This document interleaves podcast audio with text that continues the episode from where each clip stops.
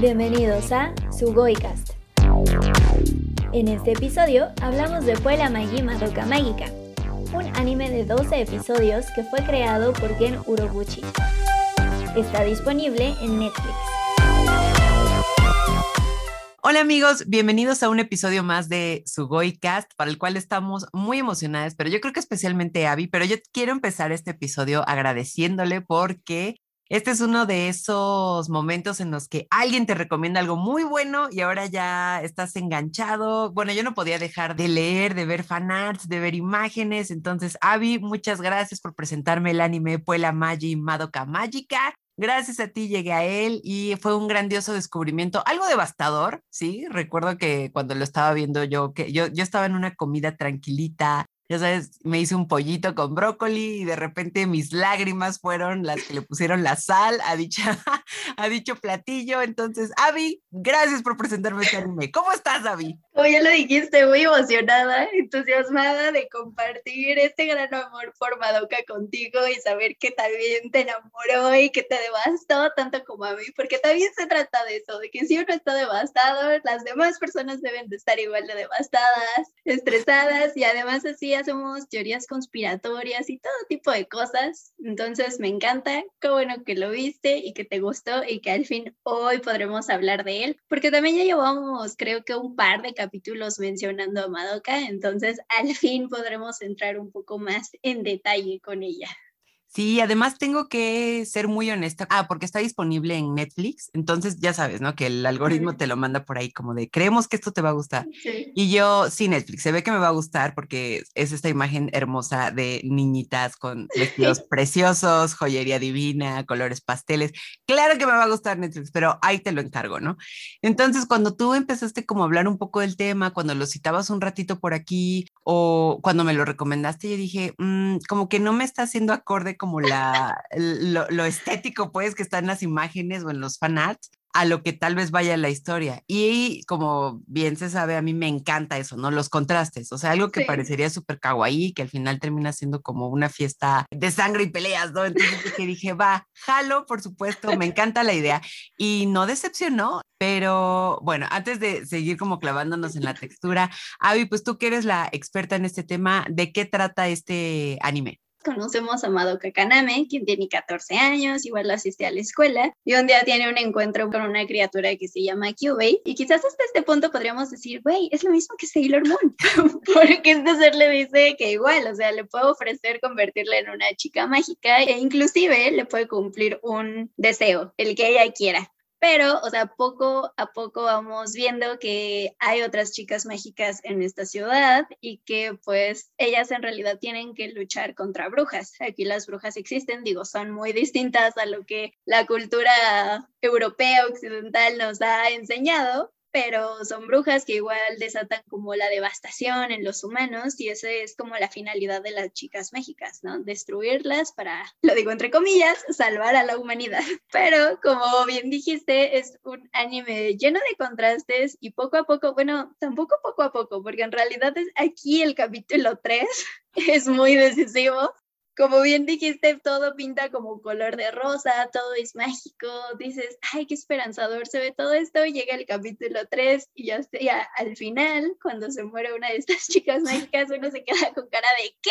Sí, no. Uno queda devastado, pero ahí empieza lo interesante de esta historia. Sí, tengo que admitir que ese episodio también fue como de, a ver, a ver, es como el meme de qué pasó aquí, de los Simpsons, como de que ah, yo, yo no Pikachu impresionado, me quedé así.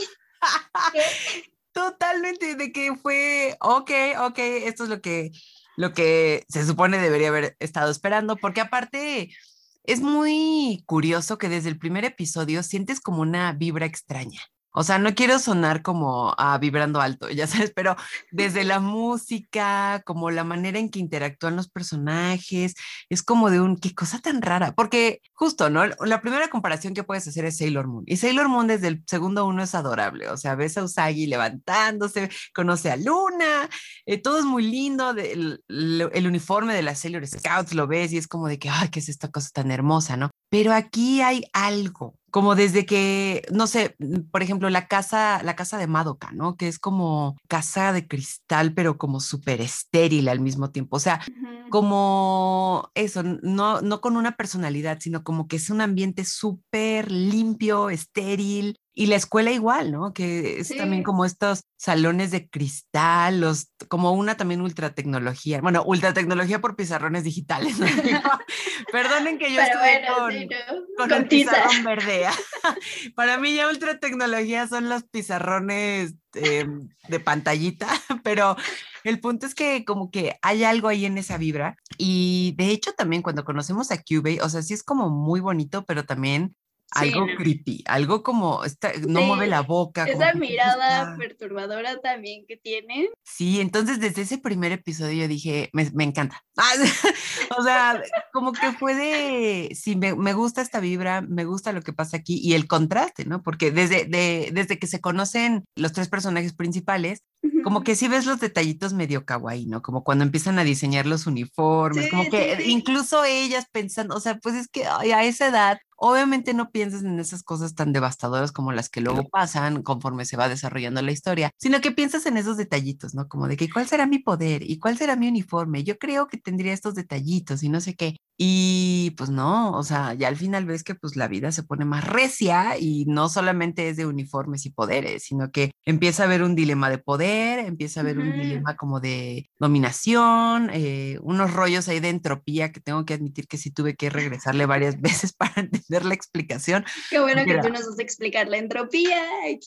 Mm, me encantaría decirte que lo entendía al 100, o sea, sí hay este rollo de el universo y el poder que necesita, que se extrae de otro lado, pero es una cosa súper complicada, pero al mismo tiempo muy interesante. O sea, se ve que, que le echaron muchas ganas a, a, esta explicación de por qué la humanidad tiene que vivir este momento donde las niñas se tienen que transformar como en estas guerreras.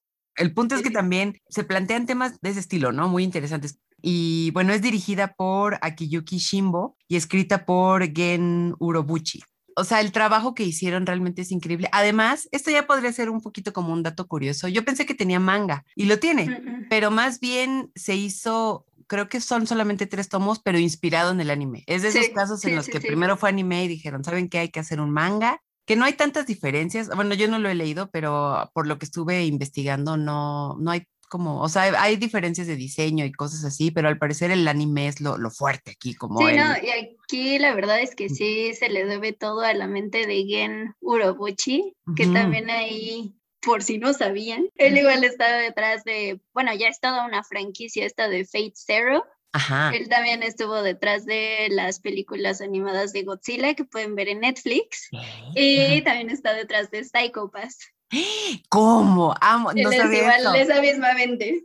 Amo Psychopaths con todo mi ser, qué cool. No, y de hecho, como que justo esa vibra súper, es que ni siquiera sé si llamarle como terror, pero sí es como un poco... Ah, no, mm, no, no terror, me gusta como llamarle desconcertante.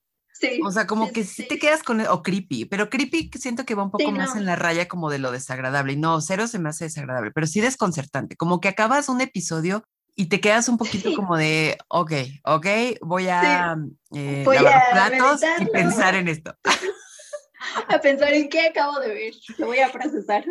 Sí, sí, entonces la verdad es que sí, por eso creo que de mi, mi primera impresión con, con, este anime es que sí fue una grata sorpresa. Eh, la sorpresa de, de, encontrarme con esta historia, que sí, te digo, yo vivía en el cliché de que, ah, sí, es algo super Sailor Moon, igual, creo que resalta por, por todo eso. Y, sí, no, te he de decir, perdón, que igual cuando yo la vi, o sea, en realidad creo que yo llegué a ella porque ya había visto medio un mame, pues no sé, seguramente en ese entonces apenas en Twitter o en algún lado, o sea, tampoco estaba yo metida, como ahora le estoy igual en más grupos de anime y manga y todo eso, pero igual que tú, o sea, yo veía las imágenes y decía, se ve muy cute. Y también otra cosa, digo, esto creo que lo aprende cualquier otaku conforme va avanzando en su vida, ¿eh? que en realidad los openings, o sea, uno puede pensar que solo es animación con canciones chidas de fondo, pero en realidad los openings te dicen muchísimo del anime que vas a ver, ¿no? O sea, inclusive te pueden a veces hasta presentar personajes o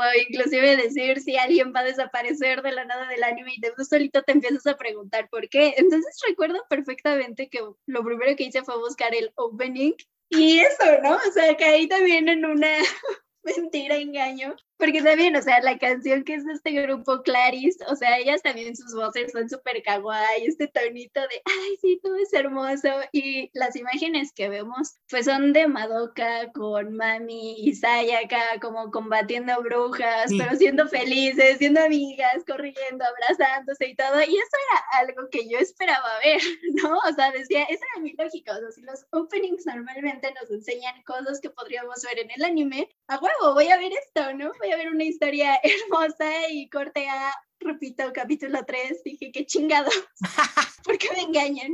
Ya sé, y es un clásico, es un gran troleo si lo piensas. O sea, es troll nivel máster de internet, porque, ¿sabes qué? También me acordé de justo el opening, el primer opening de Jujutsu Kaisen. Hay un personaje que se llama Junpei. Entonces, en el intro lo vemos con Yuji, pero conviviendo, ya sabes, así de que a ellos en un picnic súper cool, tiene el uniforme de Jujutsu Tech. Entonces dices, ay, pues un día va a ser hechicero, qué bonito, ¿no?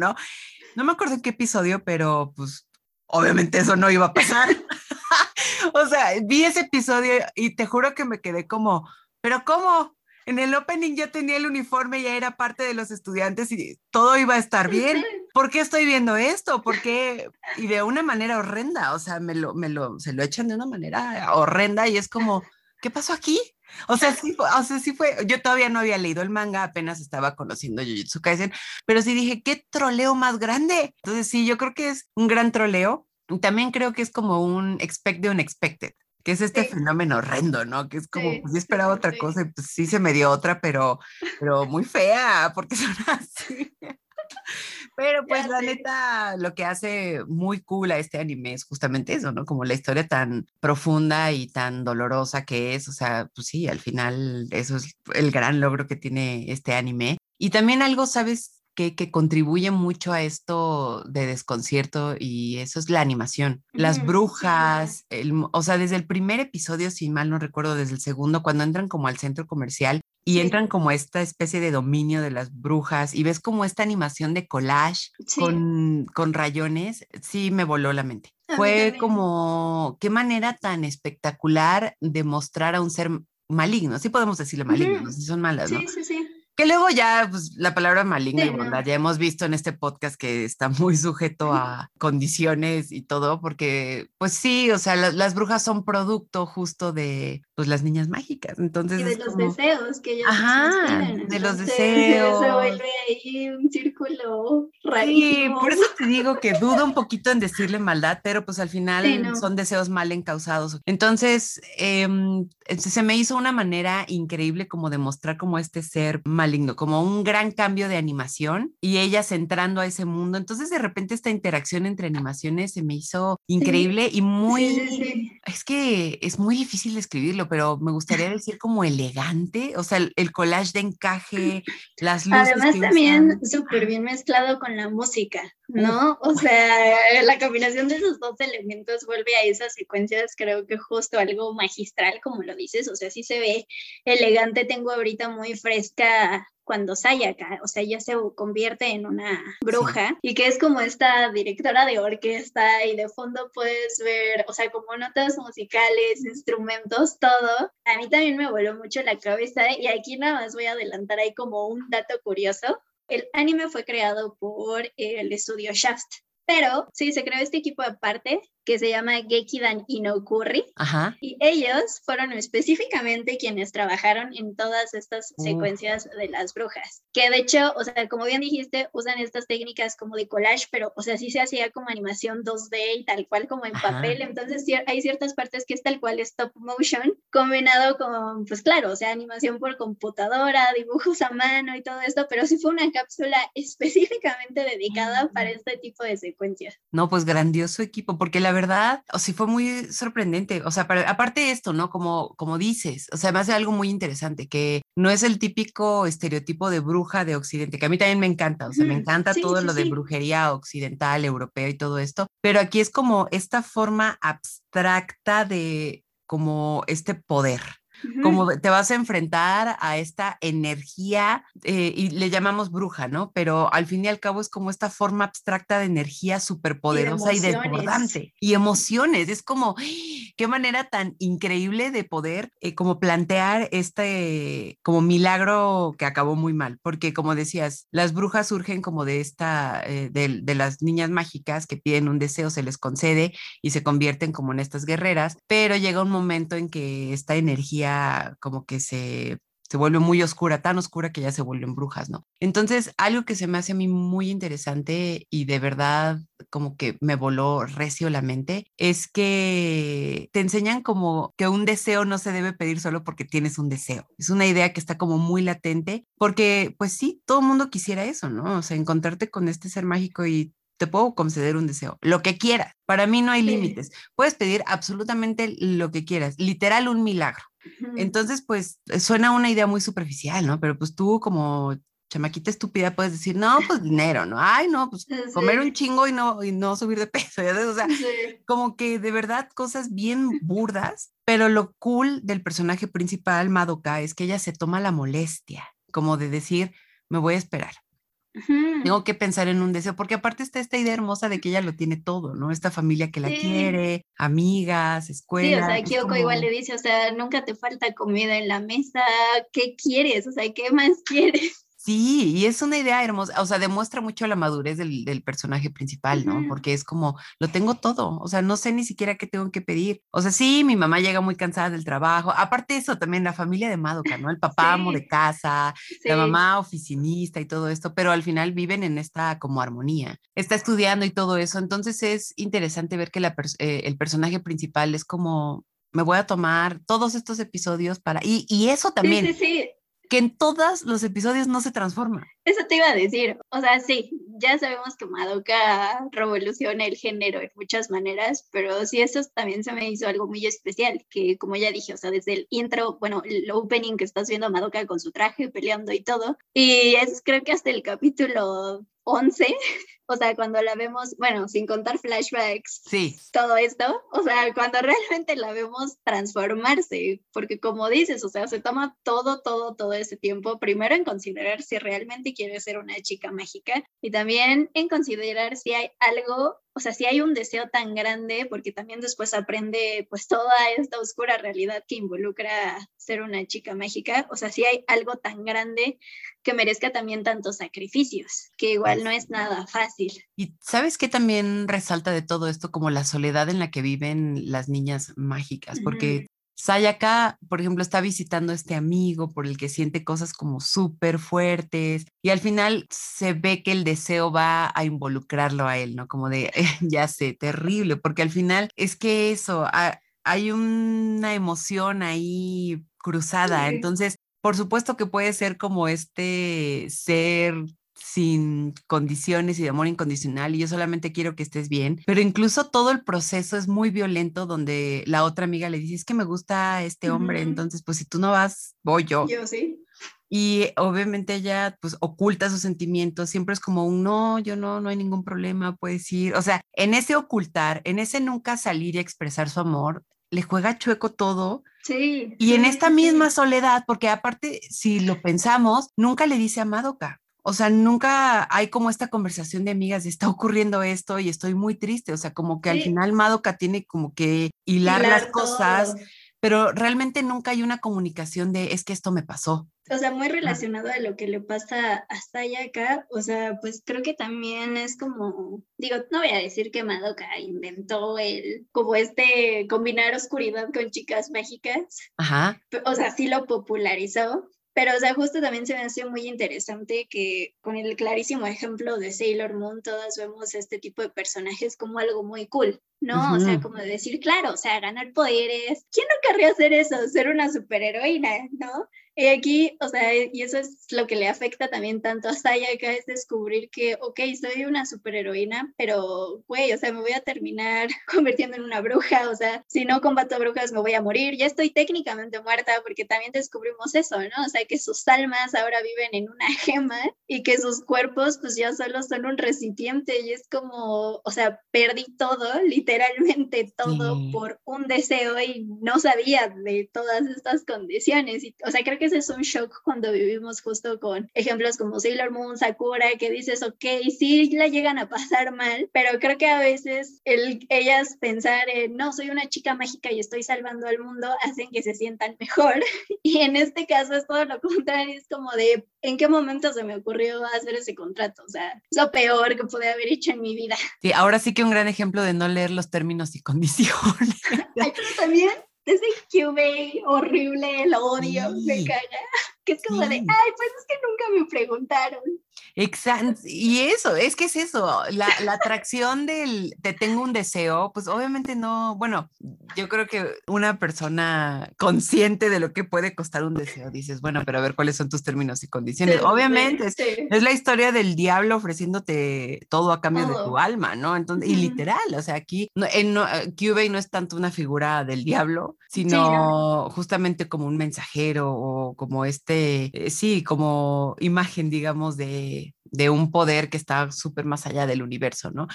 Y sí es increíble esto que dices porque, pues justo, estas niñas pensando que el mundo es suyo y pues cuál, o sea, está este episodio donde tiran como esta, esta joya, la tiran y cae en un coche, se aleja como unos metros y pues el recipiente muere un ratito, es como no puedes estar alejada de, de, de tu alma tanto tiempo por una gran distancia porque pues va, y sí, eres un recipiente, lo que sea que pase con esa joya, vaya mix. Y entonces es como, qué estrés de situación. Y justo, obviamente, que por supuesto, Mado Cabezo y es como de, eh, creo que no me conviene tanto. O sea, o sea, es increíble la manera en que Madoka es consciente de lo mucho que que, que Sayaka actuó por este impulso de, de ayudar a, a este amigo que igual, ¿no? Esta idea como de amor incondicional, que es que si lo salvo, no, es que estaba la emoción cruzada, o sea, me encantaría decir que existe este amor incondicional y que sé feliz en otro lado, ¿no? Y justo cuando se lo hacen ver, cuando la otra chica, la que es un poco más violenta, llega y le dice, ¿lo quieres salvar o quieres como que haya algo entre los dos y lo quieres salvar para tu conveniencia? Claro, se enoja y actúa como de esta manera súper como, ¿qué te pasa? Y bla, pero amiga, amiga, por supuesto, por supuesto que tenías ahí una emoción cruzada y muy por dentro, deep down underground, sí pensabas que iba a estar esta idea de me salvaste y estamos destinados a estar juntos, hasta que llega la otra amiga y es como, me gusta. Y lo interesante es que al final sí es correspondido, ¿no? Sí, o sea, sí, sí, va y ya no supimos ya nada de ellos, ellos ya haciendo su vida en otro lado y de repente en este plano metafísico ya pues se desató el infierno, entonces, ay no, que sí, ahí yo creo que es uno de los puntos cúspides de, de la gran problemática de lo de pedir un deseo, de convertirte en esa chica mágica y ahí es donde ya empezamos a ver, no, esto va a acabar, que igual esto de los deseos que terminan como ocasionando estas distorsiones y tragedias, o sea, yo también esa idea la relaciono mucho con un anime que creo que solo he mencionado una vez o dos, que es igual Full Metal Alchemist.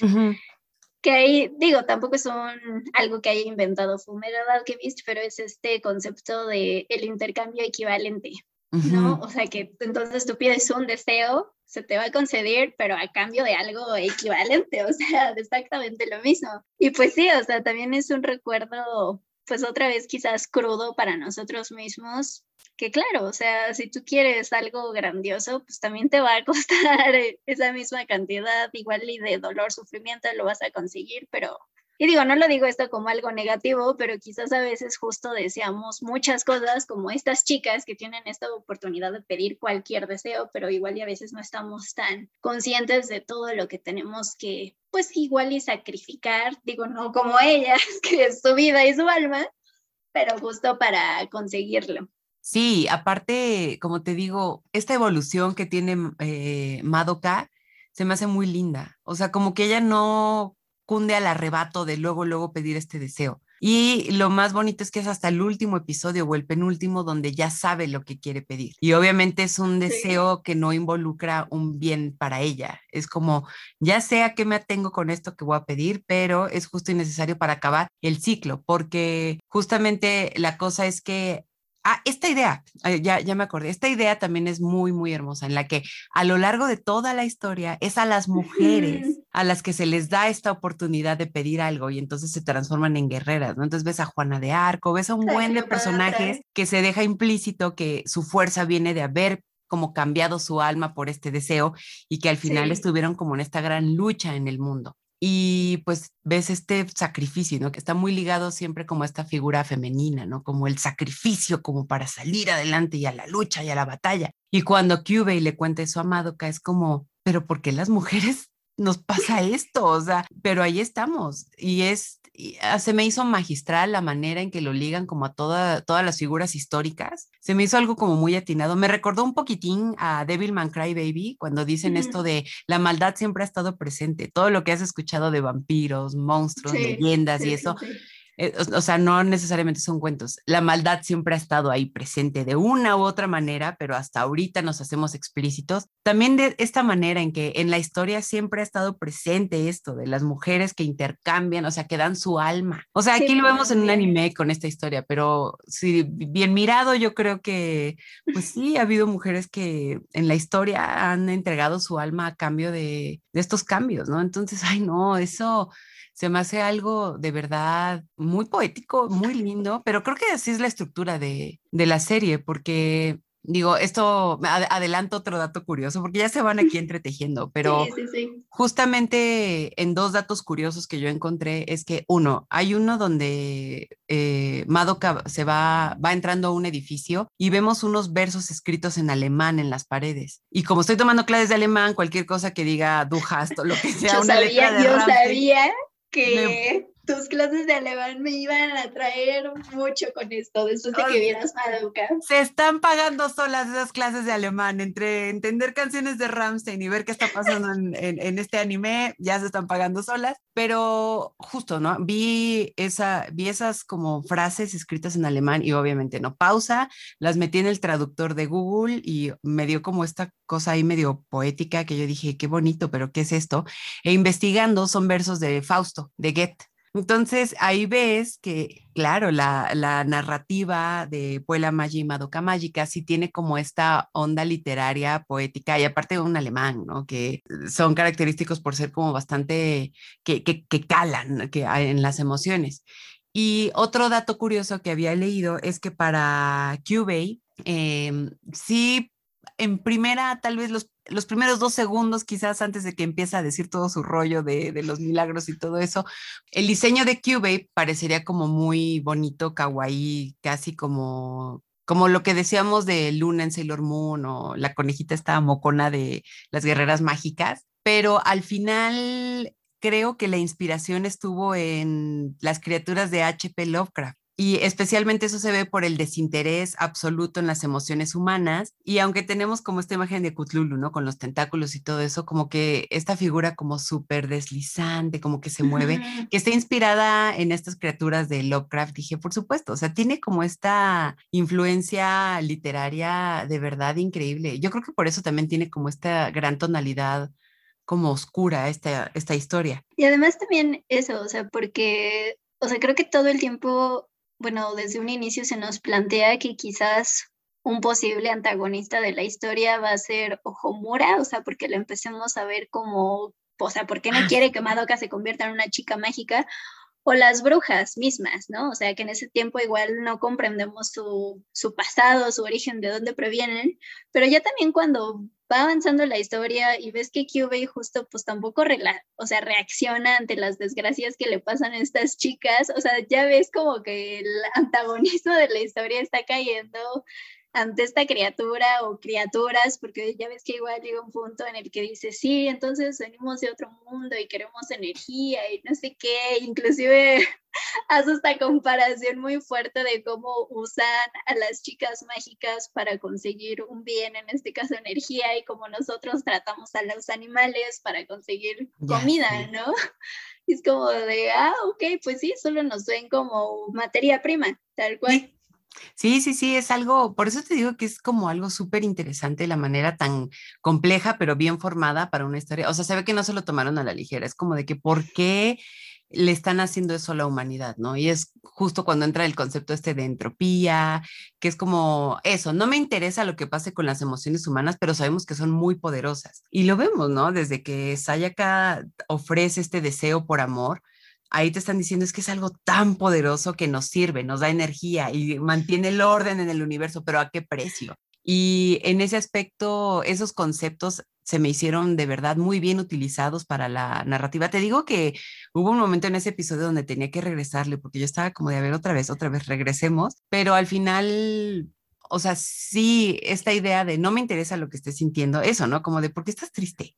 ¿O por qué te pone mal esto? Te estoy dando lo que quieras. Es que no está entendiendo que ese deseo tiene un gran costo a nivel humano. A nivel etéreo, lo que sea que sea cube o cualquier palabra que podamos designarle, podría parecer nimio y poco interesante, pero a nivel humano es desgarrador pero justo ese adjetivo de desgarrador es lo que a ti te da energía, a ti te da poder, o sea, a ti te conviene que estés sintiendo todo esto. Y me encantan esas historias donde se enfatiza lo poderosas que son las emociones humanas, o sea, porque, o sea, yo sé que es muy antropocéntrico, ¿no? Como de, claro, nuestras emociones importan. Y también es muy interesante que hacen el comparativo con cómo nosotros obtenemos un bien a partir de lo que hacemos con los animales, ¿no? Porque es como, pues, el ciclo casi de la vida, o sea, y también se lo plantea como pues es que tú naces, creces, te reproduces o no y luego mueres, ¿no? Pero es como, ese es el propósito que tú crees, pero más, hay algo más arriba de ti que no me estás entendiendo, que necesita de todo el proceso que tú estás viviendo ahorita. O sea, es algo muy difícil todavía de explicar, o sea, de entender al menos, porque sí es como pues algo muy, a mí se me hace como muy bien planteado y que sirve muy bien a, la historia del anime, pero sí es desgarrador como, como plantea esto de que tus emociones me son útiles, no me importan, no me importa lo que estés sintiendo ahorita, pero pues ahí estamos. Y otra cosa, ahora que mencionaste también a Homura, es el concepto de tiempo. Es que cuánto concepto no puedes meter en un anime y esta es una muestra. Y además solo tiene 12 capítulos, o sea, eso es lo interesante, o son dos episodios que hablan justo de entropía, de los deseos y lo que puedes traer, o sea, como las consecuencias de pedirlo. Y además, si eso no era suficiente, viajes en el tiempo, que siempre es pues ahora sí que tema de conversación, porque pues obviamente como no sabemos cómo realmente funcionan los viajes en el tiempo, pues se hace todo este, este caos, pero, o sea, también a mí algo que me sorprende mucho de Homura, insisto, o sea, desde el inicio tienes esta sensación de duda, inclusive hasta de no confiar en ella, pero justo creo que es en el episodio como 10 que casi todo el tiempo vemos pues cómo inició todo, ¿no? Que ella era toda tímida, que, o sea, las circunstancias la fueron llevando a convertirse en chica mágica y ahí también entiendes mucho su desesperación. Y, o sea, yo sí lo digo abiertamente,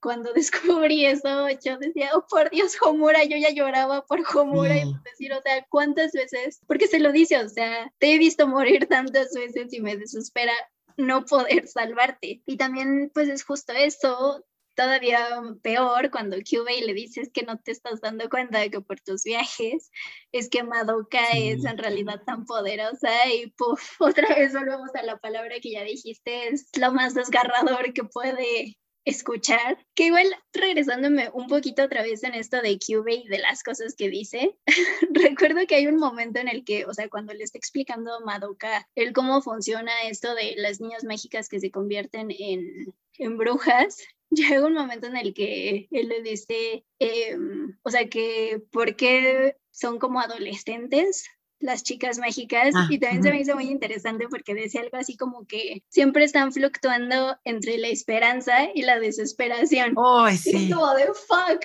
la definición de adolescencia que debe estar en el diccionario es esta. se echa unas frasesotas. Ahorita no, no, no me acordé de anotarlas todas, pero tampoco es como que les vengo aquí a citar como si fuera, ya sabes, de que de iglesia aquí. Pero sí se echa unas frases que yo decía,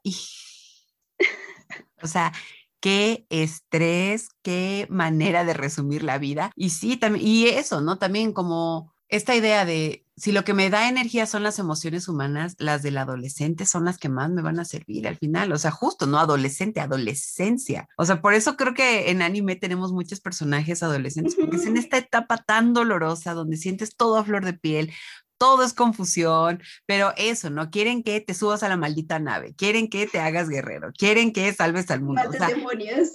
Sí, mates demonios. Eh, y no solo mates, te conviertas en uno y los mates de una manera atroz. Entonces es como, ay, no, qué, qué dolor, pero aquí justamente ese sufrimiento le sirve a alguien. O sea, que creo que es algo eh, bastante complejo y al final podrías decir, bueno, sí, se entiende, pero es como, sí, sí tendríamos que vivir con ese costo es todo este tipo de, cosas y como lo que dices de Homura, ¿no? O sea, ver, un, ver, a, ver cómo muere eh, una y otra y otra y otra vez en este bucle de tiempo sin fin y que al parecer no hay manera en que ella pueda estar viva y feliz, ni siquiera ya prohibiéndoselo así de manera explícita, es de verdad ay, no sé, devastador, porque me recuerda un poco a, no sé si ya lo había citado en el podcast, y si no, disculpen, pero al final es mi escritor favorito. Philip K. Dick tiene un cuento de un hombre que tiene que ser transportado de un planeta a otro durante 10 años, entonces está dormido en un sueño criogénico, así congelado,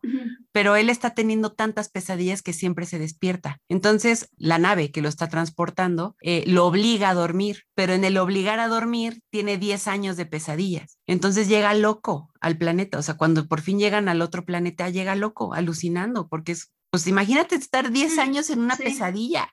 ¿Qué es eso? Entonces veo este bucle en el tiempo, desde estar viendo a una persona muy querida morir y morir y morir, pues qué clase de pesadilla es esa. O sea, obviamente para cuando conocemos a Homura ya es como, ya estoy harta, ya estoy harta, voy a ser súper mala onda, súper estricta, no me hables, no aceptes este deseo, voy a matar a Kyubey. Entonces es como, claro, o sea, pesadillesco, pesadillesco. Sí, y recuerdo que esa fue una de las referencias que empezamos a tener hacia Madoka con el final de Devilman Crybaby. ¿Te acuerdas que pensábamos que entonces todo se iba a reiniciar y estaba esta duda de, bueno, ahora sí podrá ser diferente, ahora sí podrán estar juntos? Y yo decía, eso es que, o sea, con Madoka aprendí que o sea, hay cosas que se pueden repetir sin importar qué tantas cosas intentes tú cambiar, inclusive si tú cambias como lo hace Homura, pues igual y a veces el resultado es igual y digo, en este caso es peor, ¿no? Porque insistimos en que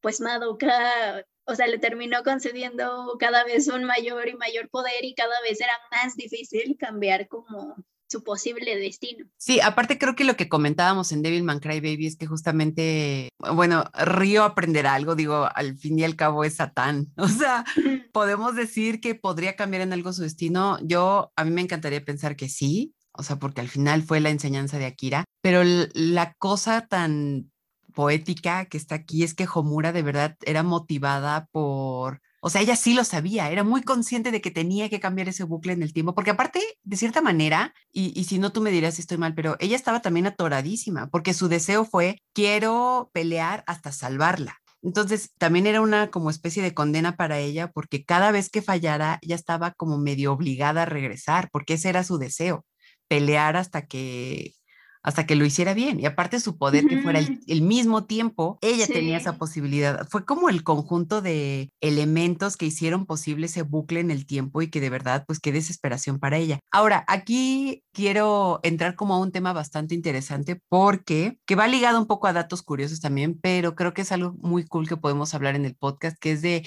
eh, Puella Magi Madoka Magica fue votado como uno de los mejores anime LGBT+. Y yo pensé, ah, pues, o sea, cuando antes todavía no había visto el anime, yo decía, ah, pues seguro como que los protagonistas tienen como esta relación súper linda y de, de repente ya es amor o algo así, pero explícitamente, y no quiero ser esa chica de Occidente donde necesito ver un beso o algo, ¿no? Pero explícitamente no hay algo LGBT plus pero como dijiste en algún momento, no me acuerdo en qué episodio de un podcast, es como, pero, ah, justo, creo que también fue Devilman Crybaby, que ¿por quién más harías algo así si no lo amaras? te digo, como de, ah, creo que también lo hablamos en Yuri una vez, cuando decían, es que sí fue un beso y que la creadora fue como de, pero necesitan un beso, o sea, después de ver toda la historia, necesitan que haya un beso. Y en Devilman, ¿no? O sea, no hay un beso y tal vez no haya algo explícito, pero ¿por quién más lucharías contra demonios e incluso darías tu humanidad para ayudarles si no hubiera algo más que una amistad y que realmente fuera amor? Y creo que esa idea también aplica aquí. Se me hizo muy curioso que fuera como una serie eh, aplaudida o votada, pues, por, por ser, por la representación LGBT, porque igual no hay algo explícito. Igual en el final vemos como esta conexión mágica, espiritual que tienen en el universo, en el éter, literal, literal en el éter, pero ellas abrazadas, como desnuda, si mal no recuerdo, como ella diciéndole todo va a estar bien, Madoka diciéndole a, a Homura todo va a estar bien, no te preocupes, pero eso, o sea, si Homura no la amara, o sea, claro, me encantaría pensar que lo harías por tu super ultra mejor mix en el mundo, pero yo creo que motivarte a estar atrapada en un bucle en el tiempo hasta que la otra persona se haga una especie de Dios, yo creo que no lo haces por alguien si no hay amor de por medio. Un amor que creo que sí es muy diferente al que Sayaka sentía por el chico violinista. Ahí creo que ni era correspondido y como que no estaba tan bien cimentado como justamente el que Homura empezó a sentir por Madoka. Pero no sé si yo también ya me estoy como volando, pero creo que tiene sentido eso, ¿no crees? Mira, yo, yo soy la, la persona menos indicada para que le preguntes eso, porque yo sí soy de, perdón, yo sí soy esa tóxica que la shipea hasta morir, que digo, güey, ¿cómo es que no están juntas? ¿Por qué? Entonces, insisto, mi opinión, pues obviamente se basa en mis emociones, sentimientos así estos, pero no, o sea, justo como lo dices, para que tú desees el querer salvar tanto a una persona, sí. lo dices, ¿no? O sea, bueno, me rifó por mi familia, por un amigo, amiga, lo que sea, pero también repetirlo tantas veces, tanto para que inclusive o sea, llega un punto en el que Homura siento que incluso está llegando a perder su humanidad, o sea, de tantas veces que ha repetido este ciclo tan doloroso y también esa desesperación de saber es que no importa qué haga, siempre el resultado va a ser el mismo, ¿no? Nosotros muriendo y además también porque hay un momento en donde, digo, en uno de estos como pasados que llegamos a ver, donde vemos que las dos están a punto de morir como al mismo tiempo. Resulta que Madoka le engaña que sí tenía como esta semilla para curar la gema de Homura y le pide eso, ¿no? O sea, te pido que por favor impidas que yo haga mi contrato con Kyubey y además le la pide que la mate. Y es como de, güey, o sea, le estás pidiendo que te mate cuando te ama y, o sea, también qué doloroso hacer eso. Sí, es también súper frustrante. Y también, o hay otra relación que siempre me llamó mucho la atención que se va desarrollando entre Kyoko y Sayaka, porque, o sea, al principio se odian, ¿no? Se detestan, Kyoko parece que quiere matar a Sayaka porque le estorba, representa un estorbo en lo que ella quiere hacer, pero justo se van conociendo, e incluso es Kyoko quien le dice, pues es que yo aprendí igual a la mala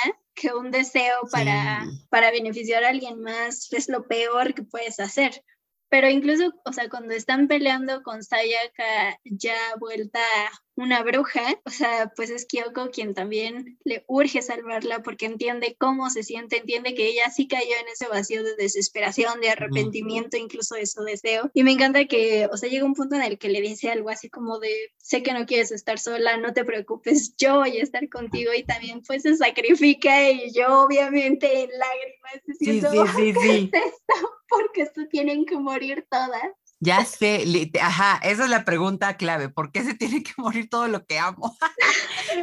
ya sé, no, aparte en esa relación justamente, eh, pues el dolor une al final, o sea, al fin, o sea, la cosa es que ellas como están en esta constante lucha hasta que se dan cuenta de que pues las dos sufren como de este mismo dolor provocado por diferentes cosas, uno por su familia, la otra por el amor no correspondido, pero justamente creo que la soledad malencausa a Sayaka, o sea, no, no, no tiene como este desahogo correcto que podrías tener, igual como en la adolescencia, en la adolescencia hay muchas cosas que vivimos solos pensando que somos los únicos en el mundo viviendo ese problema cuando obviamente, bueno, ahora ya de 33 años no es muy fácil decir, hombre, cuando tú vas, yo ya fui, vine, compré una camiseta, o sea, ese tipo de cosas, pero aquí esa soledad es muy punzante, o sea, la ves y dices, claro, era de esperarse que ese amor no correspondido acabara así. Y te digo, Madoka nunca se enteró tampoco y era su mejor amiga también, pero ni a ella le cuenta, o sea, es algo tan doloroso que ni siquiera a ella le cuenta. Y, y justo como dices, a mí también me encanta shipearlas. Se me hizo muy interesante que te digo, como que tal vez ya ni es necesario, es, a mí se me hace muy cool pues en estas construcciones narrativas que no debe haber algo tan explícito, es como un, ¿qué eres capaz de hacer por alguien que amas? Que digo, también si hubiera sido como una amistad muy, muy poderosa y profunda, tampoco me, me enojaría. Esto lo digo porque me acuerdo un poco con el final de Hora de Aventura, en el que nos revelan que Marceline y Princess Bubblegum, pues al final eran pareja, siempre se gustaban y había muchos hints en la serie. O sea, la princesa Bubblegum usando la playera de Marceline, cómo interactuaban. Pero yo pensaba, bueno, pues es una amistad hecha y derecha y se me hace muy lindo porque en general creo que también no vemos amistades femeninas tan entrelazadas en, en, las series de televisión o en las series animadas o lo que sea. Pero cuando se revela que son pareja como de, qué hermoso, o sea, todavía mejor, lo que yo ya pensaba que era algo hermoso, todavía lo hicieron mejor porque valga la vida. Eh, tampoco hay tantas relaciones eh, lésbicas eh, también planteadas en, en, una serie, ¿no? Y mucho menos en una serie animada, y mucho menos en una que estaba en Cartoon Network, ¿no? Entonces, ambas cosas me gustan mucho. Entonces, cuando yo empecé a ver eh, Puela Magi Madoka Mágica, dije, bueno, puede ser como esta historia de una amistad súper poderosa, llena de energía, como que te lanzas al sacrificio por eso, pero también dije, es que esto es amor, o sea, no hay otra manera en que hagas todo esto por alguien que solamente sea una amistad. O sea, va mucho más allá y creo que la única emoción por la cual hay suficiente poder para poder hacer algo así tiene que ser el amor. Y justo ese, ay, no quiero sonar cursi otra vez, ustedes amigos saben que soy la mujer menos cursi en el mundo. Bueno, en QC también se me salió un poco, pero porque mis niños hermosos tenían que acabar juntos. Sí, sí, sí. Pero al final es este amor el que hace que este ciclo sin fin de la entropía también acabe. Es como yo ahora voy a ser como este poder non plus ultra en el universo, eh, praying for humanity, pero ahora Cubey no va a ser este mensajero, ya no van a necesitar del sufrimiento de las mujeres para tener energía, el sufrimiento humano va a ser parte de otro gran abanico de posibilidades dentro de, de lo que pueden sentir los seres humanos, pero este ciclo se acaba y se acaba conmigo. ¡Wow! Es nivel bíblico, nivel Dios, nivel amor, pero al fin y al cabo, algo así solamente podía ser posible por el amor. Les juro que no quiero que suene cursi, pero sí, siento pero... que tiene sentido. ¿Y no? ¿No? Pero, o sea, es que también regresa lo mismo, él como un anime que puede verse igual y a veces oscuro, macabro, perturbador, te deja con esta lección de o sea, el amor sí lo puede lograr, o sea, puede lograr este tipo de cosas, desde eso, ¿no? Súper romántico, meloso, y seguro si le presentas a alguien este anime con esa idea, te va a decir, no mames, todo está lleno de cursilerías, pero pues justo es eso, y digo, al final Madoka, o sea, lo que hace, o sea, ella sí no es solo por Homura, ¿no? O sea, porque de hecho sí le reconoce e inclusive le pide perdón porque no sabía que ella había estado sufriendo todo este tiempo por ella y creo que inclusive el último capítulo se llama Mi mejor amiga, mm. pero igual, o sea, el hecho de que Madoka se sacrifique ella misma para evitar que tanto Homura como Sayaka, como todas las demás chicas mágicas tengan que atravesar por ese sufrimiento y devastación. O sea, así es como de, güey, tú sí eres una diosa, tú eres el... O sea, Madoka igual la esperanza en este anime. Sí, sí, es realmente impresionante lo que hicieron y creo que es algo que siempre nos ha sorprendido mucho en el anime. Creo que es una idea que decimos mucho aquí en Sugoicast, que es la de qué impresión que en tan pocos episodios puedas contar algo así. O sea, ya sean 12 o incluso 26 los que duran Evangelion, Evangelion. que puedas contar una historia en tan poco. O sea, mucha gente le toma tomos inmensos de libros o películas larguísimas y que ni siquiera llegan a cuajar muy bien. O sea, clavarse en ideas tan, tan profundas en anime y llegar a este tipo de conclusiones, y a veces ni conclusiones, porque también podemos tener como dudas y todavía como regresar, ver esto de entropía, cómo está funcionando esto. O sea, se me hace un mérito de verdad digno de aplausos. O sea, es como saber contar una historia al fin y al cabo. Y pero eh, le hemos lanzado muchas rosas y jacarandas, pero hay algo que no te haya gustado. Yo, la verdad, tengo que admitir que no, o sea, había momentos en que sí se me hacía muy pesada, pero pues obviamente por todos los términos que hemos estado hablando ahorita. Y pues la verdad es que creo que tú y yo somos muy fans de que nuestros animes sean súper pesados. Y digo, también nos encantan los slice of life y eso, pero nos gusta también como la terminología pesada dentro de nuestras historias. Pero a ti hubo algo que dijiste. Ahora sí que solo me shipeo, o sea, el güey, porque no se pueden quedar juntas, pero insisto, eso es solo la manera de fan shipeo de güey, o sea, yo sí quería mi fan service en las dos quedándose juntas, gracias, pero dejando eso al lado y siendo más objetiva, o sea, no, igual, o sea, no, no tengo como esa queja, creo que igual como lo hemos dicho con otros animes, si apenas alguien lo llegara a ver, solo le diría, no se te ocurra maratoneártelo, no te lo recomiendo porque sí es, creo, necesario como procesar todo lo que se va viendo poco a poco y como bien dijiste, o sea, porque trata temas fuertes en muy poco tiempo y conceptos también como esto del tiempo, la entropía, los deseos y las consecuencias. Entonces eso sería igual solo como lo único. No, tienes toda la razón en lo del shipeo, o sea, porque sí, igual, o sea, ya sé, creadora de Yuri on Ice, por supuesto que no necesitábamos ver un beso explícito, pero ¿y si sí? ¿Y si sí me lo dabas y ya? O sea, ¿qué te costaba? ¿Qué te costaba? Nada. O en Devilman Cry Baby, ¿qué te costaba un abrazo más profundo entre ellos dos? Nada. Te voy, bueno, no, seguramente muchos millones porque la animación no es nada barata, pero nada, moralmente no te costaba nada. Y aparte creo que algo muy divertido de los animes, o sea, ya ves que, que bueno, lo he mencionado muchas veces, que soy súper adicta a, Tumblr, pues me encanta ver los shipeos, me encanta ver los fanarts, me fascina. Entonces, sí, un poquito de fanservice siempre se recibe bien. Muchas gracias ahí para los creadores de historias. Considérenlo, se los dejamos sobre la mesa. ¿Tienes datos curiosos que, que hayas encontrado de, Igual solo quería, sería nada más como complementar Em, que, o sea, sí está Madoka Mágica, que son 12 capítulos. Después se sacaron tres películas. que ah. son Beginnings y Eternal, pero esas dos son como una especie de recopilación de la serie, aunque hay animación nueva, pero después se sacó Rebellion, porque ves que el anime, o sea, sí termina con, ok, las brujas ya no existen, pero están estos espectros y Homura sigue luchando. Sí. Pero aquí se hace también más como palpable el hecho de que Homura, como mi shipeo, nos volvemos este, aferradas. Y, o sea, Homura de verdad quiere encontrar una manera de reencontrarse con Madoka. Entonces, eso va a Rebellion. Aquí sí, triste, triste, tristemente, las películas no están en ninguna mm. plataforma. O sea, se pueden pedir por Amazon, por ejemplo, pero pues bueno. Que la economía a veces no está para eso.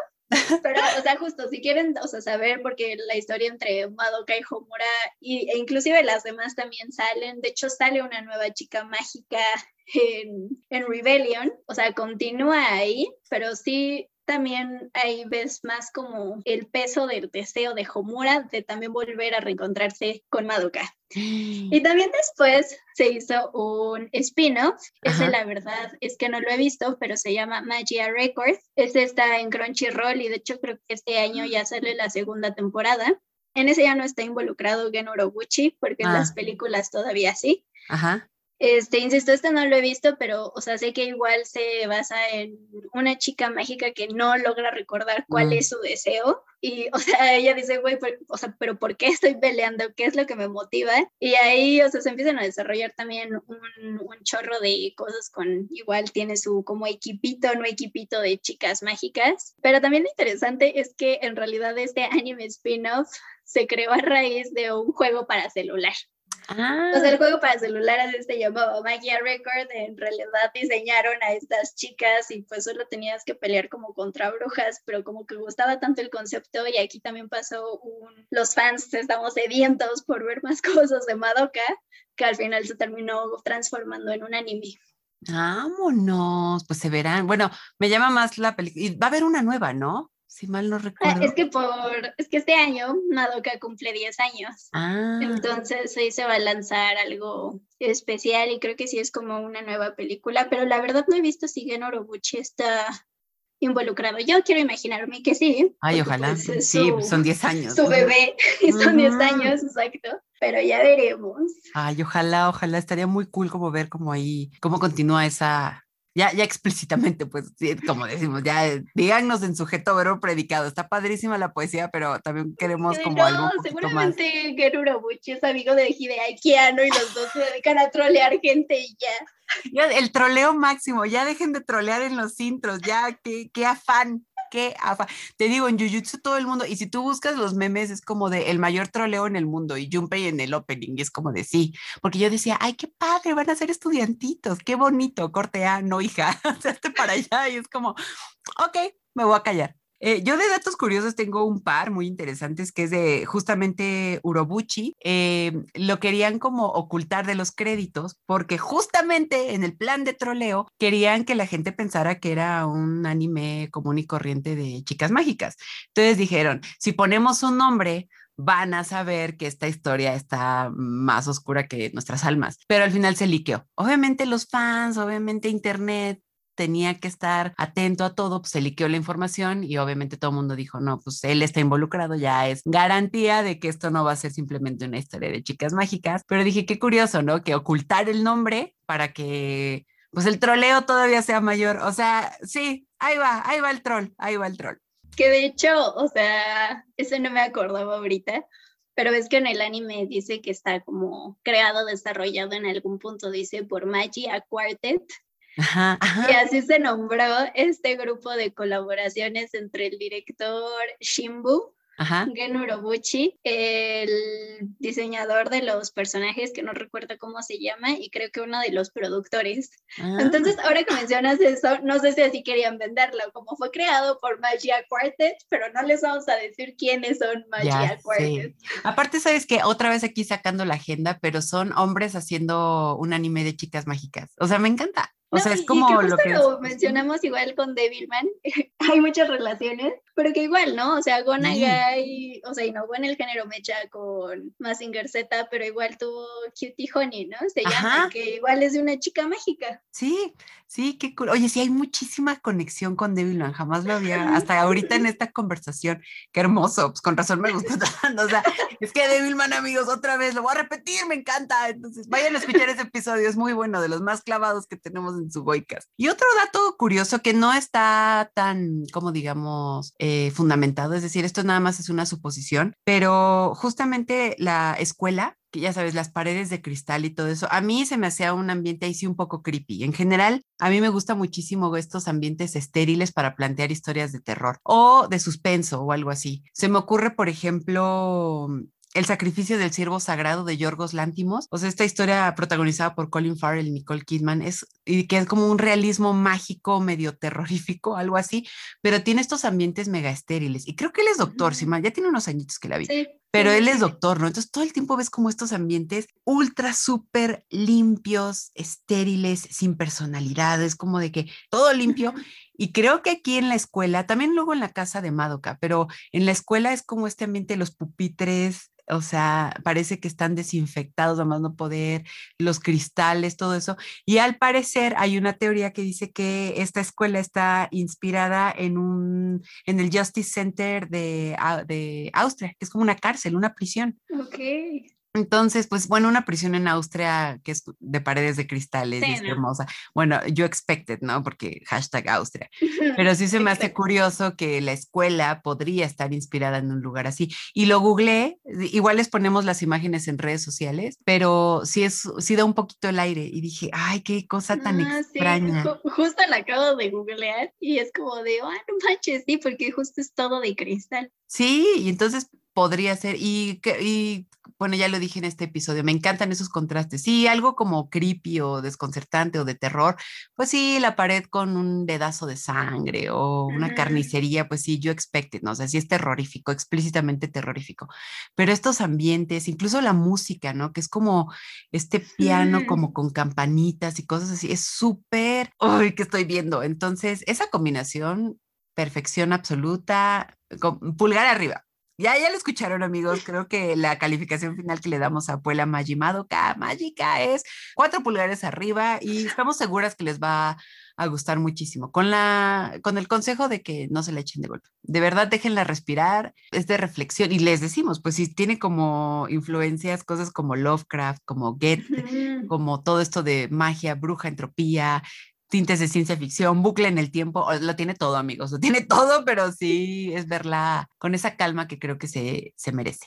Y pues bueno amigos, recuerden, ya dijimos que los 12 capítulos los pueden ver en Netflix. Si quieren ver el spin-off está en Crunchyroll, que también van a traer igual la segunda temporada. Y aquí diremos entre paréntesis lo de las películas, ya saben, sumerjanse en la internet para buscarlas pero no perdemos la esperanza de que la nueva que vaya a salir algún día la puedan traer nuestros cuatitos de Konichiwa Festival, mm. porque de hecho ellos sí trajeron las primeras tres a cines, entonces pues sería espectacular que la Por Favor. Pero bueno, muchas gracias por acompañarnos. Espero que se unan a nuestras redes sociales. En Twitter estamos como MX, en Instagram y Facebook solo como Subwaycast. Y el podcast lo pueden encontrar en YouTube, Spotify y cualquier lado donde Anchor nos permite estar. Y no se olviden, esto creo que no lo habíamos mencionado, pero participamos también en un programa de Spoiler Time que se llama Miércoles de Cine. Ahí ustedes también lo pueden buscar en YouTube y encontrarán episodios pasados, pero salimos cada miércoles a las 7 de la tarde empieza el programa, pero ahí pueden ver nuestras interacciones donde también hablamos de anime e inclusive hemos recomendado series de las que no hemos hablado aquí. Entonces, dense una vuelta. ¡Yay! Perfectísimo. Pues muchas gracias, Avi. Muchas gracias, amigos, y nos vemos en el siguiente episodio.